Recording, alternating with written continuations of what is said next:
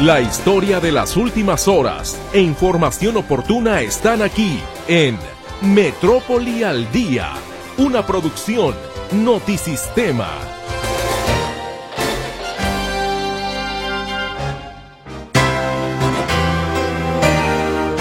¿Cómo le va? Muy buenas tardes. Sea bienvenido a este espacio informativo. Hoy es martes, ya 20 de febrero de 2024. ¡Qué barbaridad! Ya estamos prácticamente alcanzando la puerta de salida de este segundo mes del año. Me da muchísimo gusto, en nombre de todo el equipo, darle a usted la bienvenida. ¿Qué le parece si vamos iniciando con el resumen? Permanece grave la única sobreviviente del multihomicidio en Tlaquepaque. Se trata de una adolescente de 14 años. Autoridades forenses concluyen la identificación y entrega de los cuerpos de los jóvenes asesinados en una balacera registrada el pasado domingo en Tlaquepaque. Y precisamente en este municipio, la mitad de sus habitantes se siente inseguro, de acuerdo con el Observatorio Ciudadano Jalisco Como Vamos que se siente insegura el 55.5%, es decir, un poquito más de uno de cada dos se siente muy o algo o algo insegura. Persiste la escasez de medicamentos para niños con cáncer en hospitales públicos de Jalisco. Denuncia la Asociación Civil Nariz Roja. Me han comentado en los hospitales civiles que los medicamentos del 2023 que también estuvieron esperando, ya les dijeron que no iban a llegar. Pues ya hice la mar, dije, pues no, pues no van a llegar. Pues ¿cómo van a llegar si están, están caducos? Académicos de la UDG no están aún convencidos de los argumentos del rector sobre la necesidad de una reforma al sistema de pensiones señalan falta de transparencia. No hay información precisa, insisto, porque se ha convertido en una caja negra. El tema de la transparencia no existe, se dan informes muy generales de eh, algunos años para acá. Con una participación de millón y medio de personas y saldo blanco, concluyó el Festival G de Luz como parte de los festejos por el aniversario de Guadalajara. Sin el aval de Protección Civil Zapopan, los hoteles instalados en los últimos años en el bosque de la primavera. Xochil Gálvez se registra oficialmente ante el INE como candidata presidencial de la coalición Fuerza y Corazón por México. Exige al presidente López Obrador sacar las manos de la elección. Por respeto a su candidata, por respeto a la democracia, por respeto al pueblo, saque ya las manos de esta elección. Militantes de Morena en Jalisco protestan por la imposición de candidatos de otros partidos. Líderes de arriba, la base de arriba, no pela la militancia, no pela las bases y están dando puros huesos. También en Movimiento Ciudadano denuncian irregularidades en la designación de candidaturas. Estaremos esperando en el juicio interpuesto, le solicitamos al IEPC que no admita el registro de las candidaturas a presidentes municipales de los juicios que tenemos interpuestos ni de las diputaciones. Saldo de tres personas fallecidas y una gravemente lesionada arroja un accidente registrado esta mañana sobre la carretera San Juan de los Lagos, Lagos de Moreno, en la región Altos Norte de Jalisco. Derrumbe en Guadalajara deja varias personas atrapadas. Esta tarde le saludamos con muchísimo gusto a mi compañera Berenice Flores, quien estará contestando sus llamadas telefónicas. Los números se los recuerdo con muchísimo gusto, 33 38 13 15 15 y 33 38 13 14 21. El WhatsApp y el Telegram también están a sus órdenes en el 33 22 23 27 38. Mi compañero César Preciado le saluda en el control de audio ante este micrófono su servidora Mercedes Altamirano. ¿Y no sintió usted hoy como un poquito distinto el clima? Un poquito más calurosito, ¿no? Un poquito más calurosito, sí, entonces creo que andamos por la misma percepción. Varios de aquí así lo notamos, ya usted me dirá su punto de vista. Pero dejémonos de las percepciones y hablemos de ahora sí lo que en este caso, pues eh, los expertos nos dicen en materia climática. Un extenso sistema anticiclónico se está desarrollando y permanecerá prácticamente estático sobre gran parte de la República Mexicana. Lo anterior favorecerá el tiempo estable con cielos mayormente despejados y temperaturas mínimas bajas en horas de la mañana en sectores del centro, occidente, altiplano y norte de México. A medida que avance la semana, las temperaturas máximas aumentarán incluso superando los 35 grados eh, centígrados en algunos puntos del centro y sur del país. En Jalisco el día de hoy hemos tenido un cielo mayormente despejado con una temperatura, amanecimos con una temperatura más bien baja. Y esta noche, por cierto, se aproximará por el noreste el Frente Frío número 36, lo que provocará fuertes rachas de viento así como lluvias en Baja California. El área metropolitana de Guadalajara amaneció a una temperatura de 12 grados, Tuvimos ya una máxima de 28, el cielo mayormente despejado, como ya le decía, y el sol se va a ocultar hoy a las 6 de la tarde con 55 minutos. Vayamos a la pausa comercial y regresamos porque, por supuesto, apenas estamos iniciando y todavía hay mucha información que compartir con usted. Gracias por acompañarnos.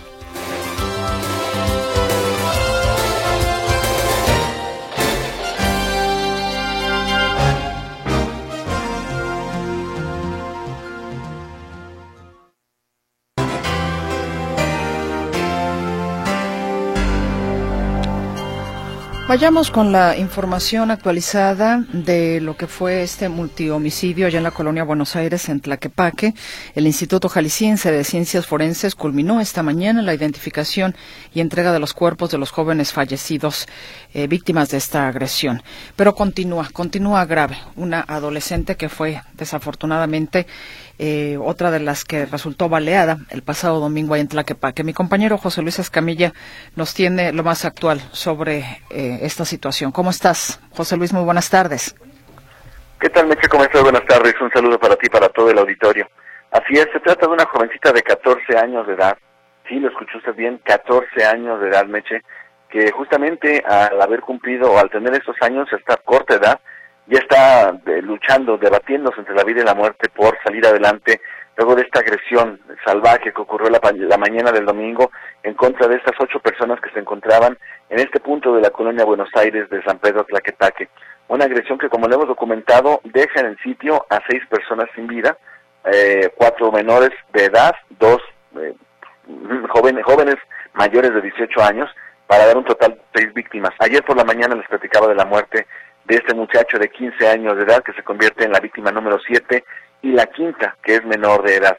Y todavía continúa debatiéndose entre la vida y la muerte esta jovencita de 14 años que, pues de acuerdo con la información que nos daba la Fiscalía del Estado, la, la Oficina de Comunicación Social, una menor que eh, está grave pero estable. Eh, ¿Qué significa esto? Que sus heridas ponen en riesgo la vida, pero que no ha tenido caídas. Afortunadamente sigue estando en condición estable, pero grave de salud y los médicos siguen atendiéndola esperando que pueda recuperarse poco a poco. Es una de las personas que ha podido muy poquito hablar sobre lo que ocurrió ese día, desde, desde que fue recogida por los paramédicos en el lugar del crimen, se ha mantenido grave de salud, no ha sido muy poco lo que ha podido declarar en torno a este tema y bueno, desafortunadamente aún no se puede decir que se haya salvado. De tal suerte que pues se mantiene todavía este número de siete víctimas mortales, esperemos que no crezca.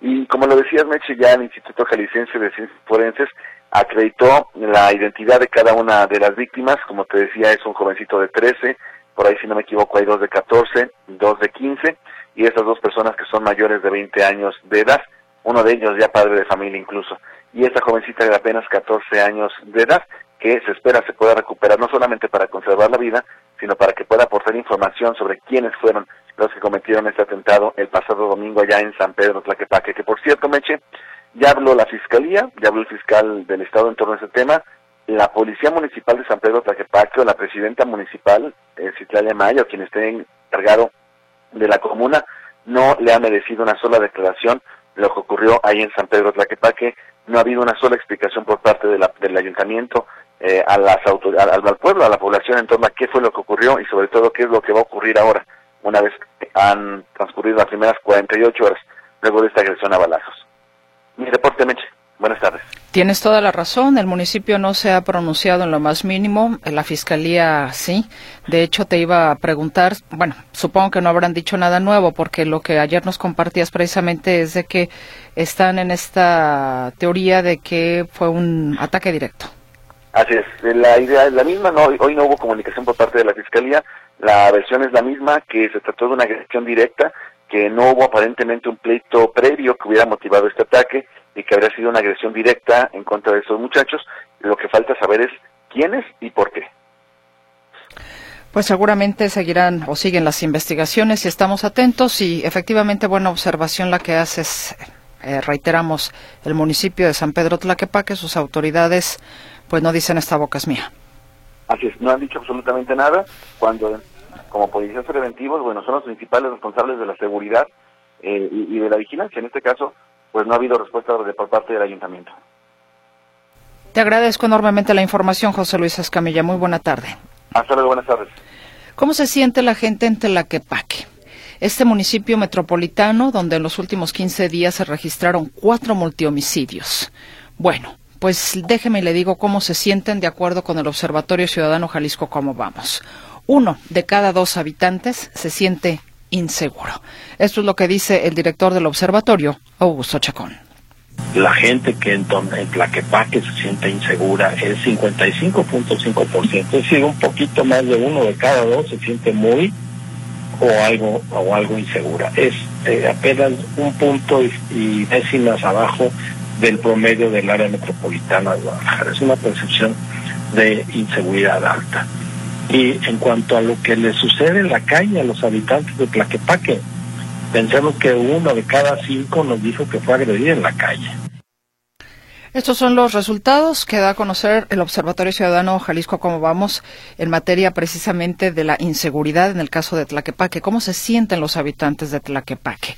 Y bueno, si la percepción de que viven eh, los habitantes, la percepción de inseguridad que viven los habitantes de Tlaquepaque es alta, más estremecedora es que una de cada diez familias registre la desaparición de uno de sus integrantes. Eso también lo explica Notisistema, el director del Observatorio Ciudadano Jalisco. ¿Cómo vamos? Augusto Chacón Benavides. Un dato estremecedor es que en Tlaquepaque 9.5% nos dijo que tiene un familiar desaparecido. Eso nos da una idea de, cómo, cómo se vive, cómo vive la gente en Tlaquepaque, cuál es su percepción de inseguridad, esa que construye de lo que se cuenta de boca en boca, sí, pero también con, el, con, con casos como los que hemos visto, con lamentable eh, seguidilla los últimos días en Tlaquepaque. Luego de los cuatro multihomicidios registrados en las últimas dos semanas en ese municipio, Chacón Benavides indica que los jóvenes son en su mayoría las víctimas de un delito, particularmente los jóvenes de secundaria. Nos vamos con otros eh, temas. Persiste la escasez de medicamentos contra el cáncer. Lo denuncia la Asociación Nariz Roja. Mi compañera Claudia Manuela Pérez nos tiene los detalles. Claudia, bienvenida. Buenas tardes. ¿Qué tal, Mercedes? Gracias. Muy buenas tardes. Efectivamente, en Jalisco hacen falta tres claves de medicamentos para atender uh, enfermos de cáncer, a personas enfermas de cáncer, y sigue la escasez en los ocomos como los hospitales civiles. Esto lo señala el director de la Asociación eh, Civil Nariz Roja, Alejandro Barbosa. Indica que es lamentable la información que circula hoy sobre el envío de medicamentos oncológicos caducos por parte del gobierno federal. Dice que es el colmo desde el 2019 para acá. Señala que ha sido un verdadero dolor de cabeza en la compra de medicamentos oncológicos debido a todas las trabas que puso el gobierno federal. Escuchamos a Alejandro Barbosa. Y por eso creo que todo se abocó al tema de los niños. Hoy en Jalisco faltan tres claves, que son las que nos han dado algo de guerra. Una por cuestiones de producción, ese sí es un tema indistinto a los gobiernos, es la producción del medicamento. Y dos claves que no han llegado, que mira, que va mucho, creo que va a ir junto con pegado el tema de que abrir la caja de Pandora. Pues me han comentado en los hospitales eh, civiles que los medicamentos del 2023 que también estuvieron esperando, ya les dijeron que no iban a llegar, que ya esos medicamentos no llegaban. Yo no entendía por qué. Hoy que salió la nota, pues ya hice la mar, dije, pues no, pues no van a llegar. Pues ¿cómo van a llegar si están, están caducos? O sea, esto ya no va a llegar a los hospitales. Entonces, evidentemente, de esta compra consolidada, afectó afectó también a otros hospitales. Yo quiero suponer porque también en otros hubo falta de medicamentos, sobre todo los OPDs que dependen de lo que es el abastecimiento por parte del gobierno federal. Y algo muy importante, fíjate Mercedes, que debido a que Jalisco no está en el este en el sector en el sistema de salud del bienestar que antes era del INSABI, dice que por ello pues en Jalisco no tienen derecho o no tienen prioridad en cuanto a la megafarmacia que aperturó el gobierno del estado hace un par de meses. Señala que en Jalisco los hospitales y en general este los organismos pues no no son escuchados en esta megafarmacia que bueno, al parecer tampoco está dando resultados.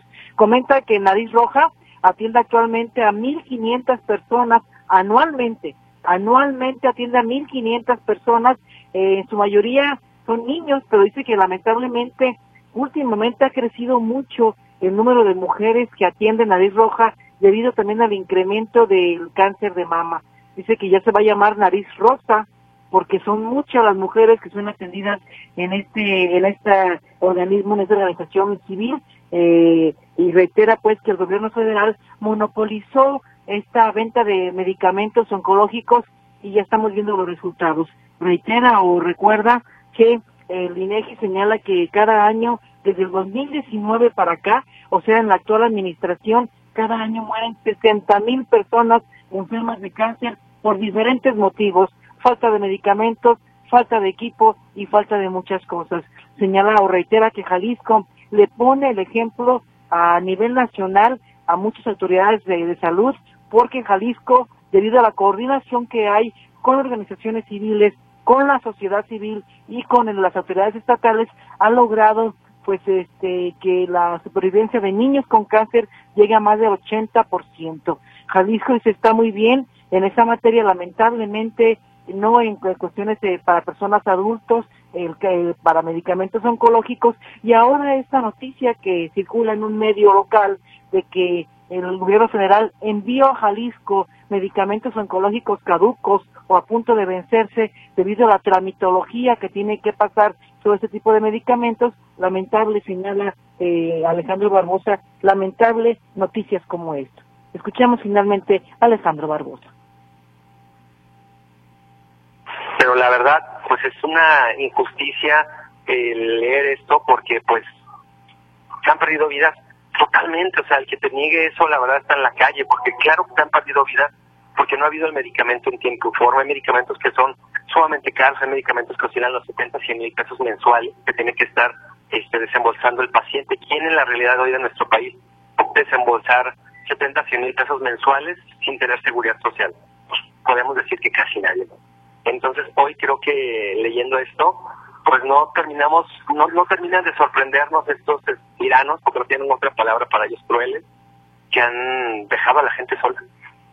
Bien, es lo que dice Alejandro Barbosa, director de la Asociación Civil Nariz Roja, que atiende a personas con cáncer, principalmente niños, Mercedes, y por cierto que este domingo cerró una colecta que estaba haciendo Nariz Roja, sí pudo recabar siete y medio millones de pesos que necesitaba para comprar una finca ahí muy cerca del nuevo hospital civil para atender a familias, a niños con cáncer, se compró, se pudo llegar a esta cifra, siete y medio millones de pesos, ya se compró esta finca, señala que en un mes estará lista su adecuación, el equipamiento para empezar a recibir a niños con este problema de cáncer y también a sus familiares. Comenta que es la tercera el tercer inmueble, la tercera finca que tiene esta asociación para atender a niños con cáncer. Mi reporte, Mercedes, muy buenas tardes. Claudia, preguntarte, ¿a qué bodegas es que llegaron estos medicamentos eh, justamente por ese trámite, me imagino, burocrático? Eh, eh, ¿Estos medicamentos llegaron caducos o a punto de vencer? ¿A la Secretaría de Salud o a dónde?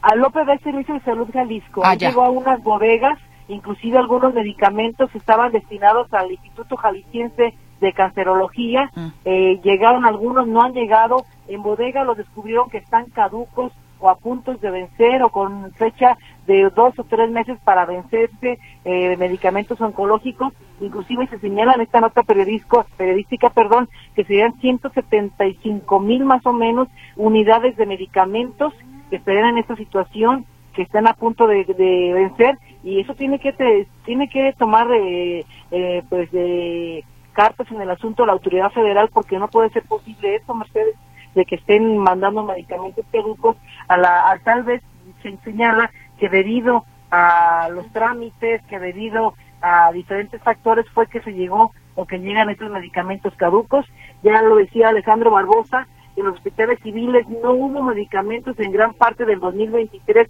por lo menos algunas claves que afectaron a la salud de los niños. No, pues eso, eso es una verdadera tragedia, Claudia Manuela. Así es, Mercedes. Te agradezco la información. Muy buenas tardes. Gracias, buenas tardes. Y hablando de cuestiones de salud, La Comisión Federal para la Protección contra Riesgos Sanitarios aprobó la vacuna contra el virus respiratorio Sincitiel del laboratorio Pfizer. En su octava sesión extraordinaria, realizada el pasado 12 de febrero, la COFEPRIS avaló la dosis contra el virus que suele causar síntomas leves, similares a los del resfriado, y es la causa viral más frecuente de bronquiolitis, neumonía e infección del tracto respiratorio y hospitalización de bebés. La vacuna de Pfizer es utilizada para tratar la enfermedad en adultos mayores e infantes desde el nacimiento hasta los seis meses de edad mediante la inmunización de mujeres embarazadas. Y pasamos a otro tema, dándole continuidad a esta inconformidad que tienen varios académicos con la cuestión de la reforma a las pensiones.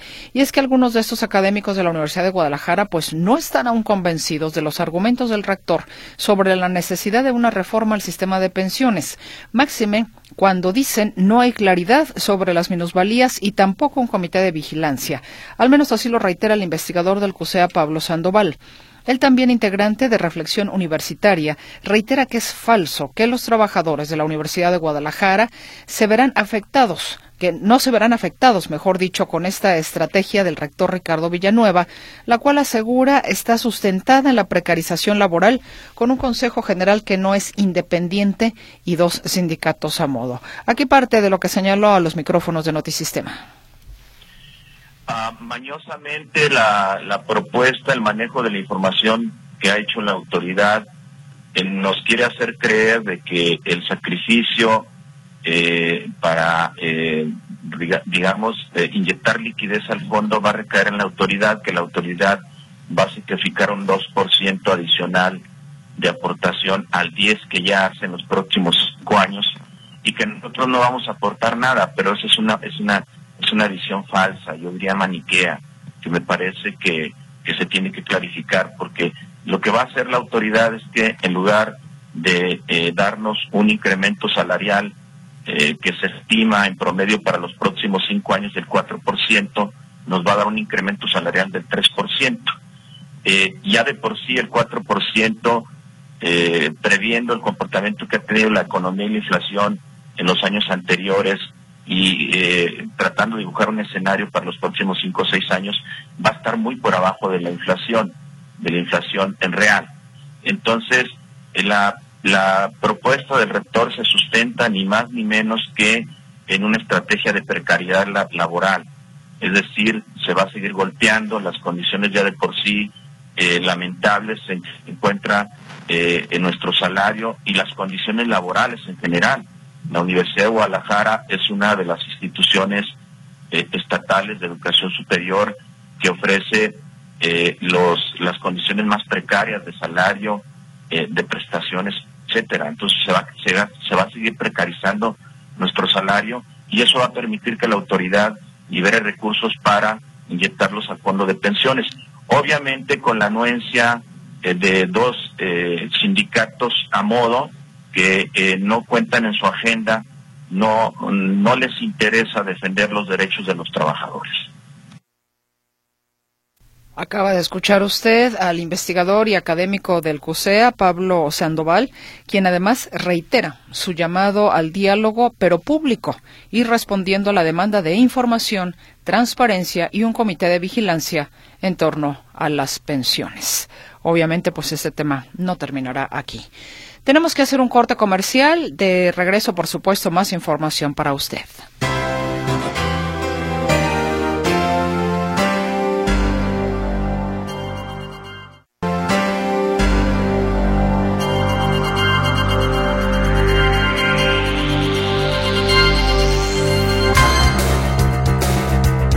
¿Qué le parece si vamos con pues información electoral? ¿Sabe usted que militantes de Morena en Jalisco están protestando por la imposición de candidatos de otros partidos? Pero no solamente Morena aquí en Jalisco, sino también Movimiento Ciudadano está denunciando irregularidades en la designación de candidaturas. Y bueno, luego los escuchamos a un partido y a otro decir que todo al interior está en santa paz. Pues no es tan así, ¿verdad? Héctor Escamilla Ramírez, te escucho. ¿Cómo estás? Muy buenas tardes. Hola Meche, ¿cómo estás? Buenas tardes, un gusto saludarte también al auditorio. En efecto, eh, vamos, eh, ¿qué, ¿qué problemático es esta situación de las elecciones? Porque es cuando los partidos, pues, eh, buscan de cualquier medio posicionarse, aunque eso implique relegar a otros eh, actores que han estado apoyando estas fuerzas políticas en otro escenario. Son personajes que dedicaron su tiempo, su esfuerzo por mejorar sus partidos, pero a la mera hora de la repartición de los bienes, pues no les toca absolutamente nada. Nos ponemos en esa dinámica, en esa, en esa idea, porque eh, lo que está pasando en MC y lo que está pasando en Morena es paradigmático de pues que lo que se dice que hay organización y unidad, por lo general no siempre es así, y más bien es eh, los amigos, los cuates son los que terminarán ocupando los cargos públicos como pasa en la política. Es decir, es iluso pensar que esto es por méritos y más y no tanto por por relaciones públicas, que es la, la realidad dentro de los partidos políticos. Y lo que está sucediendo, por ejemplo, en el caso de Movimiento Ciudadano, si te parece, empezamos con los emesistas, que es lo que reclaman. Hay un grupo que se autodenomina auténticos, eh, eh, auténticos eh, mesistas o auténticos ciudadanos. Este colectivo eh, básicamente ha estado recriminando la el poder que tiene Enrique Alfaro para la toma de decisiones dentro de esta estructura. Ellos han argumentado que Alfaro ha impuesto o es el quien, quien termina palomeando, o sea que no es novedad, eh, pues muchas de las candidaturas que hay dentro del partido Movimiento Ciudadano. Y en este caso, lo que están quejándose eh, algunas personas es que ellos pues aspiraron a ocupar cargos públicos y literalmente los delegaron porque ya estaba más que pactado quiénes iban, quiénes eran los palomeados para ocupar estas posiciones. De tal manera que hay 19 juicios e impugnaciones ante el Tribunal Electoral del Estado de Jalisco de parte de estas personas quienes reclaman esta situación. Lo que ellos dicen es, nosotros estuvimos apoyando al partido, entonces eh, pues teníamos el derecho a aspirar porque la convocatoria sí lo marcaba, entonces dicen, la, el mismo partido violó su propia convocatoria porque gente que incluso no cumple requisitos está siendo postulada a municipios, a diputaciones, eh, y pues lo, el reclamo es que no le den oportunidad a otros de competir. Eh, estos eh, recursos estarán siendo procesados. Vamos a escuchar si te parece lo que dice Israel González, que es una de las personas inconformes por esta situación. Estaremos esperando, en el juicio interpuesto le solicitamos al IEPC que no admita eh, el registro de las candidaturas a presidentes municipales de los juicios que tenemos interpuestos ni de las diputaciones, toda vez que tenemos todavía un recurso ahí interpuesto y esperamos que eso le dé celeridad. Por supuesto que estaríamos acudiendo a la sala regional si sentimos que la justicia no, no es en estricto apego a derecho y inclusive a la sala superior. Asimismo, algo que nos preocupa mucho pues es que nuestras precandidaturas hayan servido exclusivamente para justificar el gasto el exceso de gastos en las campañas, porque como se lo hicimos de conocimiento la vez pasada, nos prorratearon infinidad de cosas, hasta los caballos que rentaron cuando vino Samuel los están cobrando a nosotros o los hacen parte de los gastos de nosotros de campaña cuando nosotros no nos consideraron para nada. ¿Y a qué se refiere con esto último? Cuando ellos son precandidatos se les da, digamos, recurso para que su precandidatura, pero ese dinero en realidad nunca lo vieron, nunca lo usaron, sino que lo destinaron para otros aspirantes políticos o a otras actividades de campaña, pero ellos están apareciendo como que sí lo utilizaron, es decir, que se los prorratearon, cuando en realidad pues ellos ni siquiera estaban considerados para, para participar en el proceso. Ahora, lo que les preocupa también es la represalia, el estar manifestando su inconformidad contra el partido al parecer ya está cobrando factura, porque eh, lo que mencionaban es que, por ejemplo, uno de ellos ya perdió el trabajo en la Secretaría de Salud por estar reclamando que no le una oportunidad de competir por el Distrito 9 local donde va a estar eh, Eduardo Fabián Martínez Lomeli, ex alcalde interino de Guadalajara, ex secretario del Ayuntamiento de Tapatío. Bueno, él, eh, la persona que quería competirle, pues dicen, no tenía ni una esperanza y por haberse quejado, dicen, ya le quitaron incluso su plaza gubernamental. Entonces, pues es lo que está pasando dentro de MC. Y ahora nos vamos al otro lado de la cancha, Morena. Morena, que sería la segunda fuerza política en este momento en el Estado, pues no canta mal las rancheras. Hoy un grupo de aproximadamente 30 personas se manifestó en las puertas de este partido, allá en España y federalismo, para recriminar porque eh, pues están llegando, eh, le están dando candidaturas a medio mundo, pero no a los que dicen fueron los militantes que iniciaron el partido y que estuvieron haciendo el trabajo en campo y son los líderes sociales. Mm, ya hay inconformidad porque con el hecho de la coalición con Hagamos, Futuro, Partido Verde y del Trabajo, pues le están dando candidaturas a los otros partidos. Eh, por ejemplo, tan, tan, sencillo como que Claudia Delgadillo, eh, la candidata a la gobernación, a la gubernatura, perdón, no no es militante de Morena o fue militante de Morena, pero en realidad es, es militante del Partido Verde y es decir, ella representa al Partido Verde. Entonces, bajo esa premisa, pues Claudia Delgadillo eh, está representando a esta fuerza política que no tiene contento a muchos morenistas, pero además de eso, dicen que en otros municipios, además, eh, a pesar de que tienen gente de Morena en otros municipios, están metiendo gente eh, o le están dando las candidaturas a personas de MC que acaban de dejar el partido, a personas del PRI o a personas del PAN de las que tanto se quejaban. Escuchemos lo que dice uno de los, de los inconformes. Líderes de arriba, la base de arriba, no pela la militancia, no pela las bases y están dando puros huesos. Desafortunadamente esto ya es un mal eh, normal desde hace muchas candidaturas y sabemos que todo es tráfico de influencias, tienen que ser parientes o, legales o, o, hijos de alguna persona importante dentro del movimiento o incluso compran o venden las candidaturas. Y bueno, ahí la situación, este, hay, hubo mucha inconformidad, los morenistas, eh, algunos de, de otros de la Barca, llegaron ahí a, las instalaciones, querían hablar con Katia Castillo, la presidenta estatal de Morena, de, no, no la hallaron, y supuestamente no estaba ahí, terminaron peleándose con un vigilante que pues tenía la indicación de no abrir la puerta, el señor pues como podía tratar de convencerlos de que no había quien nos atendiera, mucha inconformidad entre este eh, segmento de morenistas que pues dicen, ellos denuncian eh, que estuvieron en la calle, que son los que pegaron las lonas, las cartulinas, hicieron el volanteo, estuvieron buscando o apoyando a la gente para acercarlos a Morena y a la mera hora no les tocó nada de la repartición de pastel. Esta es la información, Meche, muy buenas tardes. Pues sí, eso es lo que siempre buscan, ¿no? Y si no se los dan ahí, pues van, se van a otro partido. Sí, ellos están particularmente inconformes con los llamados eh, políticos chapulines, ¿no? Personajes que hasta hace no vamos ni siquiera a, a, a, una administración o hace cosa de semanas eran críticos de, Morena y ahora están en Morena y van a impulsar el partido y buscan candidaturas dentro del partido Morena.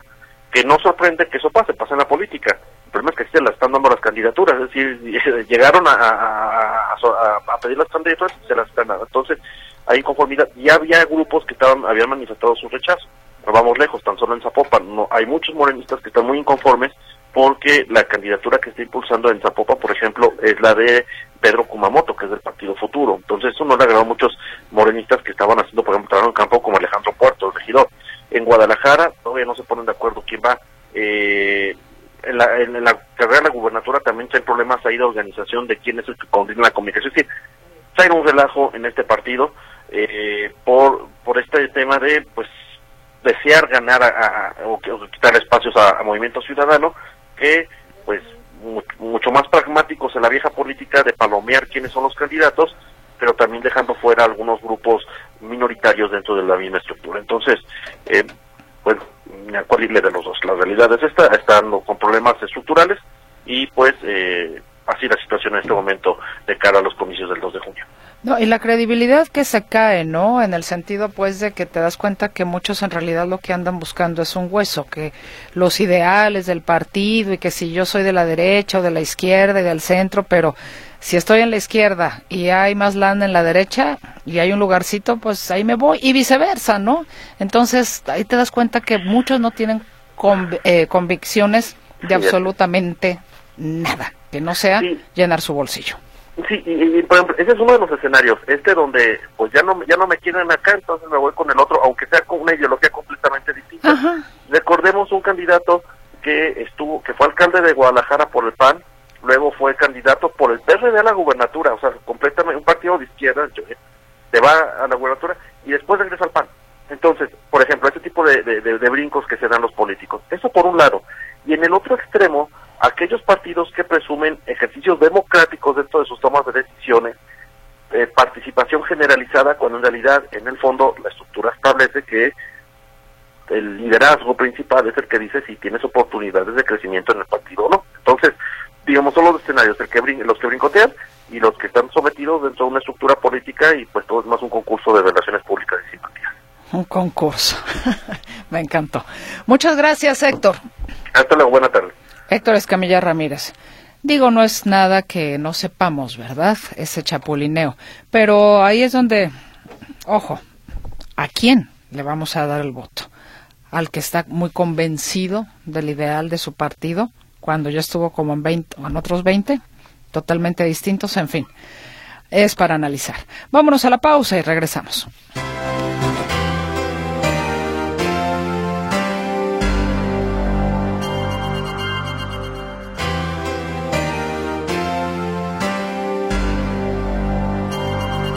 Xochil Gálvez oficializó este martes ante el INE su registro como candidata a la presidencia de la República para las elecciones del próximo 2 de junio arropada por las militancias de los partidos PAN, PRI y PRD. Galvez acudió a la sede nacional del INE para emitir su solicitud como aspirante presidencial de la coalición Fuerza y Corazón por México. Usted recordará que el pasado jueves, del pasado jueves, Xochitl Galvez recibió por parte del PRI la constancia que la avala como candidata del tricolor a la presidencia en el 2024, acto con el que oficializó su postulación. Pero de lo que sucedió en el INE el día de hoy, mi compañero Arturo García Caudillo nos tiene los detalles. Arturo, te saludo con mucho gusto. ¿Cómo estás? Mercedes, ¿cómo están amigos? Me da gusto saludarles. Efectivamente, Xochitl Galvez presentó hoy su solicitud, porque en realidad es eso. Lo que presentan es la solicitud ante el Instituto Nacional Electoral para convertirse en candidatos de alguna fuerza política, en este caso de una coalición, la coalición PRI, PAN y PRD, eh, rumbo a la presidencia de la República. Pero entonces, Xochitl Galvez aprovechó el momento pues para tirarle un puyazo al presidente Andrés Manuel López Obrador por todas las críticas que ha vertido en su contra y particularmente porque le pide que saque las manos del proceso electoral. Vamos a escuchar a Xochitl Gálvez. Esfuerzo por ofenderme, el presidente se insulta a sí mismo y mancha su investidura, utilizando el peor agravio con el que se puede referir a una persona de origen indígena. La DINA lo utilizaban los conquistadores de manera racista y clasista contra los indígenas que buscaban superarse. Que quede claro, soy orgullosamente mujer y soy orgullosamente indígena.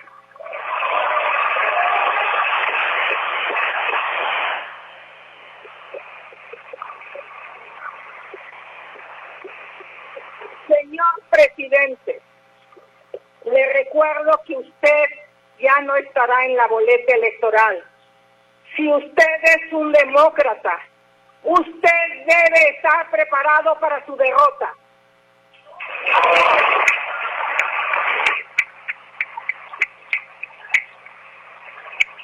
Por respeto a su candidata, por respeto a la democracia, por respeto al pueblo, saque ya las manos de esta elección.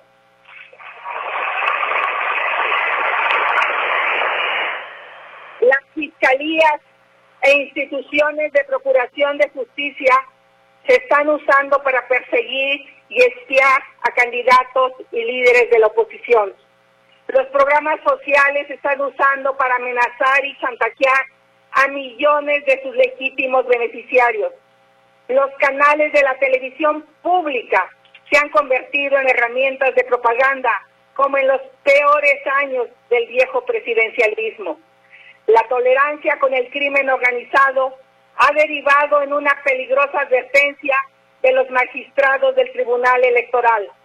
Ellos han dicho que la violencia generalizada en la elección puede derivar en la anulación de los comicios parte del discurso de la candidata de la oposición, Xochitl Gálvez, quien además pidió cuidar al legado democrático de nuestro país, el legado que dejaron Otomo Cárdenas, Manuel Gutiérrez, Rosario Ibarra de Piedra y otros más, eh, y aseguró tener eh, confianza en las autoridades electorales, a quienes pues les pidió eh, tratar de llevar de la mejor manera este proceso electoral eh, que pues ha comenzado ya, pero que eh, apenas con las campañas eh, oficialmente hablando, el primero de marzo estará iniciando. Y pues inició su discurso recordando al fallecido Carlos Ursúa, que fuera secretario de Hacienda en este en esta misma administración, que fuera secretario de Finanzas en el gobierno capitalino cuando Andrés Manuel López Obrador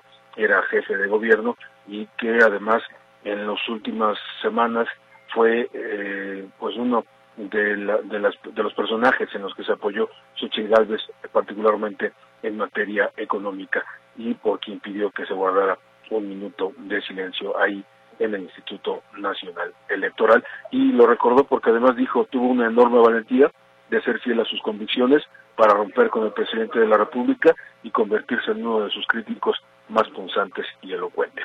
Mi reporte, Mercedes, respecto de este punto.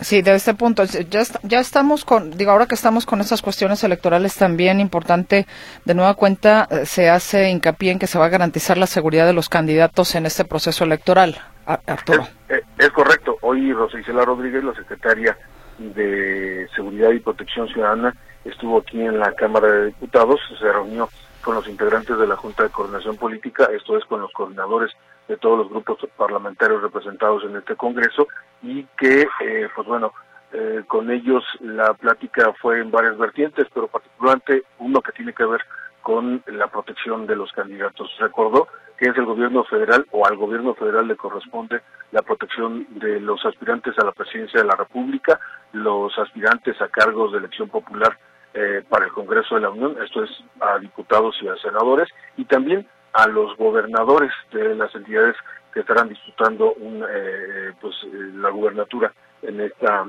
en esta elección del 2 de junio. Escuchemos a la secretaria Rosa Isela Rodríguez. En, un, en, en unas elecciones que se desarrollen de manera pacífica y con tranquilidad. Eso es lo que piden los mexicanos y esa es la exigencia de los partidos políticos. ¿El Estado lo garantiza, secretario? El Estado debe garantizar, es nuestra obligación y nuestra ¿Hay responsabilidad. Hay capacidad. Hay capacidad. Porque son más de 100, cerca de 100 mil candidatos de todos los partidos. Nosotros tenemos la obligación como Estado mexicano de eh, proporcionar eh, seguridad y tranquilidad y de proteger a los candidatos y candidatas, sobre todo nosotros a nivel federal y los estados a nivel local.